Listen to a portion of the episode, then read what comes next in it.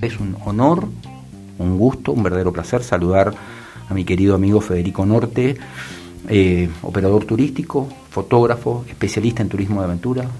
Bueno, muchas gracias Carlos. Eh, para mí es un gusto estar acá y, más cuando me presentas como un colega fotógrafo, porque para mí la fotografía es, es parte de mi vida y este y de vos fue que uno de los tantos que aprendí mucho la fotografía. Así que para mí eh, que me digas primero un fotógrafo y después operador turístico es un halago gracias. Bueno no el agradecido soy yo. Siempre lo decimos este Fede eh, eh, ustedes nuestros invitados y la calidad de personas y profesionales que son en particular vos hoy este, son los que jerarquizan y dan vuelo a nuestro programa. Así que muchas gracias por estar con nosotros. No un placer gracias por invitarme. Muy bien. Eh, Fede ¿Qué hiciste en pandemia? ¿Cómo te las arreglaste? En pandemia se nos apagó la luz, se nos apagó la luz a todo el sector turístico. Un año y medio o más sin ingresos. Este, hay muchos que quedaron en el camino, muchas empresas que cerraron, hoteles que cerraron, empresas que, que derivaron eh, su parque automotor y lo afectaron a la minería, que hoy es una actividad eh, en auge y rentable así que este, no quedamos eh, mucho, pero bueno, eh, los que pudimos aguantar todo este tiempo, eh, ahora, gracias al movimiento de turismo interno, por las circunstancias en que se encuentra el país y por la paulatina apertura de las restricciones, estamos comenzando a resucitar y bueno, vaya, primero en, el sector turístico, que podemos decir que también está la gastronomía y la hotelería, por supuesto. Eh, la gastronomía tal vez fue el sector que más temprano reaccionó por, con este movimiento interno de gente. Eh, primero el salteño, después el regional y ahora, bueno, tenemos, estamos recibiendo turistas de Buenos Aires, del resto del país. Eh, y luego empezaron, sí, las agencias de viajes a en la parte emisiva empezamos a vender pasajes y, paquetes turísticos dentro de la Argentina, también eh, favorecidos por el previaje, el programa este del gobierno que eh, reintegra el 50% de lo gastado en una agencia de viajes al, al, que, al que se va de viaje. Y, después este, el tema de las excursiones en minibuses que ustedes ven ahora pueden encontrarse y cruzarse con muchos de estos vehículos llenos de turistas yendo a Cachi Cafayate, fundamentalmente, que son los dos este, lugares más concurridos. Así que bueno, ahí estamos, eh, remontando el sector eh, para poder dejar atrás un año y medio, un año y medio de oscuridad. Yo vi eh, tu nacimiento, tu, tu surgimiento como, como operador turístico en una instancia previa, si se quiere, que fue lo que hacías eh, y que tanto te destacaste. Creo que fuiste un pionero en, la cuestión que fue el turismo de aventura, ¿no? Esto de ir a lugares especiales, diferentes, con, con, paquetes armados a la medida, se podría decir. Eh, tus recorridas por el Salar de Uyuni, por la Ruta 40, por lugares que, que, tradicionalmente, digamos, bueno, el turista tradicional, por así decirlo, no va. Eh, ¿cómo, cómo, ¿Cómo se redirecciona, cómo se reinventa esa parte de tu vida en el cual tenías captado fundamentalmente al extranjero, digamos, ¿no? que, alucinaba con, esta cosa diferente en Sudamérica. Sí, eh, claro, el, mercado extranjero todavía está igual que hace un año y medio cuando empezó la pandemia. Cero. El, extranjero cero, hay cero consultas, no entran, no tienen eh, posibilidad de entrar al país, eh, salvo en excepciones, este, porque más allá de que se levanten las restricciones en cuanto a la parte sanitaria, eh, el problema grande nuestro es que nos quedamos sin conectividad aérea. E incluso dentro de Argentina, nosotros teníamos en Salta 14 vuelos diarios, hoy tenemos 3. Entonces, este, todo se redujo y el extranjero eh, no tiene vuelos para, suficientes vuelos para, para llegar, más allá del costo que tienen por haber pocos, este, no tienen los vuelos suficientes, como también el argentino no está teniendo los vuelos para salir de vacaciones afuera. Entonces esto es una, un problema eh, este, encadenado que hace que el mercado del turismo extranjero eh, se demore mucho más todavía en reactivarse. Pero bueno, el, lo que a lo que vos me, me preguntabas es que uno se tiene que reinventar y, eh, bueno, estamos adaptándonos al, mercado argentino. Eh, en el, si bien yo empecé siendo guía de montaña, este, ahora estoy más direccionado a las travesías 4x4 y estoy apuntando a esa gente que tiene su vehículo propio, así haciendo travesías a modo de caravana, de para salir a, mostrarle su provincia, su, región, que es el noroeste. Y bueno, este, esperando si el próximo paso, como te escuchaba por antes de venir acá, eh, mientras estaba en la camioneta, es eh, que se abran realmente las fronteras de Chile y Bolivia, sería un gran paso, ¿no? porque eh, tenemos dos fuentes importantes de, de turismo en estos dos países vecinos, contiguos a Salta, que necesitamos. Ya no serán los europeos o los americanos, pero al menos... Sí, pero eh, si logramos que al menos el, el, europeo que llegue a Chile, al norte de Chile o al Salar de Uyuni, Bolivia, eh, pueda venir acá a Salta por los pasos de, de fronterizos habilitados, bueno, es, es una, una, gran alternativa. Así que de eso se trata esto, Carlitos, es eh, acomodarnos, encontrarle la vuelta. ¿me entendés? Porque no tenemos otra opción que, que, pensar y ver cómo nos reinventamos. Una de las cosas, eh, Fede, eh, bueno, son las tres menos cuarto pasadas, te cuento por si recién te en Radio Festa que estamos dialogando aquí en los estudios de FM Profesional con Federico Norte, eh, un pionero del turismo de aventura aquí en Salta, operador turístico y también colega fotógrafo, gran fotógrafo.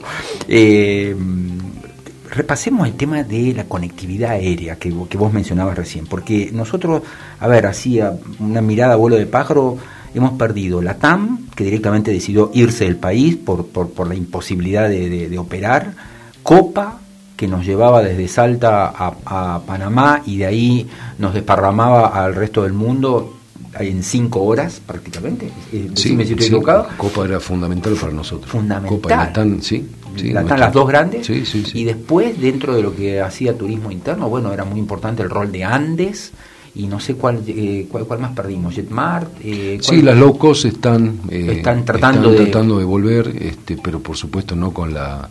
Al, haber cerrado el aeroparque el Palomar. De Palomar también, Eso, eso, fue una este, finalmente la justicia le dio la razón a los vecinos que por el nivel de ruidos eh, o por lo que fuere, el aeropuerto se perdió y era una gran cosa porque no es lo mismo operar de aeropuerto, de aeroparque Jorge Newbery que del Palomar los costos operativos. Por ejemplo, el, el tema Copa que vos tocabas, Copa tenía desde 6 a 4 vuelos diarios de Buenos Aires a Panamá.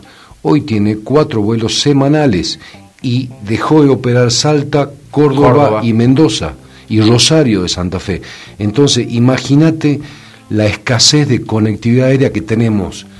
Pero no es solamente que, eh, que hay que pensar, ah, no, bueno, el argentino que viajaba a Miami ya no lo va a poder hacer o que va a tener que pensar. No, no, no es solamente eso, porque también el extranjero que venía acá usaba la conectividad aérea.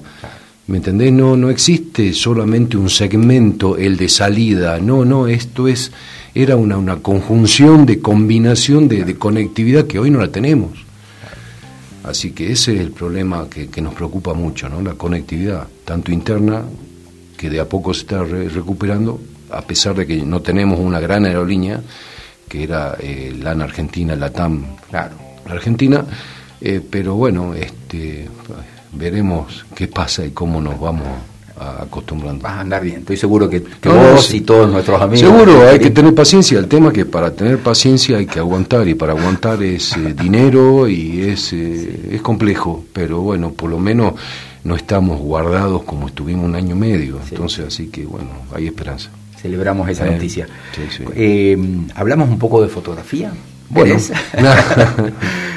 contame esa, esa, esa, esa, faceta que, que, fue, fue naciendo en vos y que, de alguna manera también te abrió. La, verdad que yo, este, eh, con la fotografía, eh, quizás vos sos el hito ahí que, que empezó a darme ese gusto por la fotografía, que ya lo tenía innato, pero después eh, con mi trabajo tuve la suerte, la gran suerte que me contraten para llevarlos eh, fotógrafos grosos, internacionales, americanos, National Geographic, que, de National Geographic, de, de Inglaterra y de Alemania. Entonces, y los tipos tienen una generosidad, ¿me entendés? Así como la tuviste vos, ¿me entendés? Porque, no, ojo, hay, hay gente totalmente hermética y que no te da ni un solo tip para que, para que vos te o sea, si, obviamente no, no estaban viendo una competencia profesional en mí, pero que los tipos te digan, che, mira, la composición acá de esta foto, vos tenés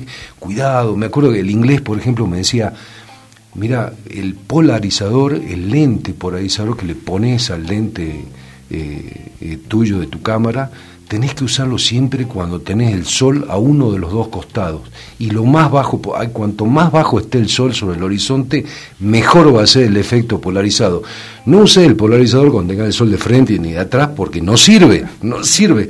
Básicamente. O sea, tip como eso, ¿me entendés? Que si bien hoy también está el fotógrafo de, de, estudio, de edición, cosa que yo no, no comulgo, ¿me entendés? Por supuesto que todos en algún momento le damos algún retoque de contraste o intensidad, pero esas fotos que, que no son reales, yo veo fotos de lugares donde yo ando, y ando hace 30 años eh, por la cordillera, fotos que no existen, ¿me entendés? Que están fabricadas en un Photoshop, en, Photoshop en, con, en una computadora.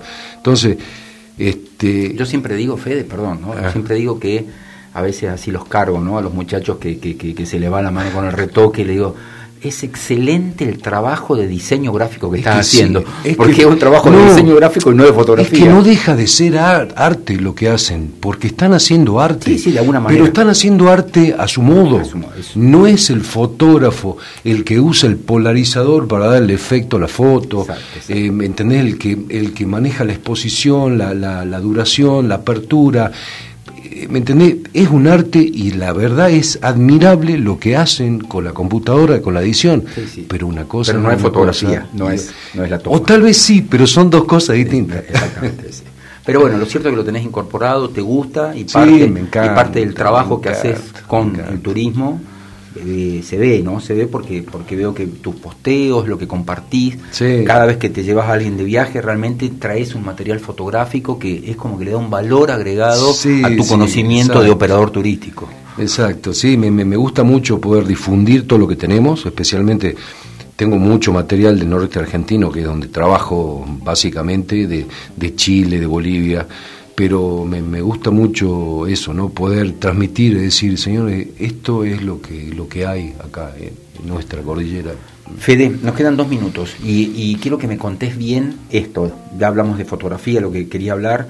Quiero que me expliques cómo es este proyecto, esta idea, esto, esto que, me, decías fuera del micrófono y que me terminaste un poquitito de, de, vislumbrar un poco eh, recién aquí al aire. Eh, si yo tengo un vehículo propio, si yo quiero decir, che, muchachos, vamos este fin de semana, hagamos una recorrida de los valles diferente, eh, vamos a lugares donde la gente no va, donde no, no nos vamos a, topar con multitudes, con problemas de, tránsito, de alimentación y demás. Eh, ¿Qué te pido? ¿Cómo lo organizás? ¿Cómo, cómo es el, contacto y el proyecto que generás a través de esto? ¿no? Vos en tu vehículo, yo en el mío, sí, vamos juntos. Esa es la idea, digamos, y también surgió un poco por la necesidad de la pandemia, de esto de mantener las burbujas y qué sé yo. Entonces, este, digo, bueno, eh, a toda esa gente que tiene su 4x4 espectacular y realmente no le da el uso, ¿me entendés? Eh, eh, yo... Este, Estoy organizando programas, normalmente hago uno por, por mes, de cuatro o cinco días. De cuatro días es lo ideal porque medio que si salís un jueves y volvés el domingo no te complica mucho tu vida laboral, entonces se, convierte en una escapada, ¿me entendés? Entonces eso es lo que estoy eh, viendo yo. Vos tenés una camioneta 4x4, bueno, vamos a la puna, pero vamos con los ritmos que yo te voy a decir que vamos, ¿eh?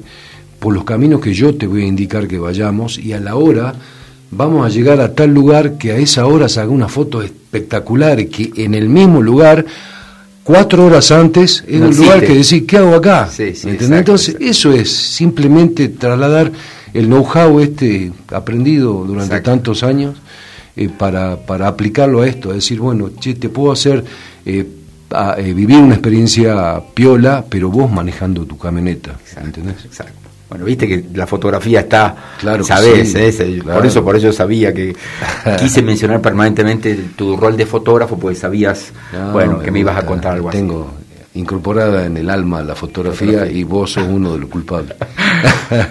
Bueno, Fede, muchísimas gracias. ¿Cómo te encontramos? ¿En las redes? ¿En Norte Trekking? ¿Fede Norte? Fede Norte, Federico Norte. Eh, mucha, mucha gente me pregunta, sobre todo los que no son de Salta, porque por ahí acá me conocen algo, ¿no? Pero me dicen, che, pero ¿cuál es tu verdadero nombre? Porque creen que es mi nombre artístico, que me puse Norte porque vivo en el norte de Argentina. No, Norte es mi apellido. Así que pongan Federico Norte y me encuentran. Tengo mi web, Norte Trekking, en redes, eh, ahí estoy. Muchísimas gracias. Gracias.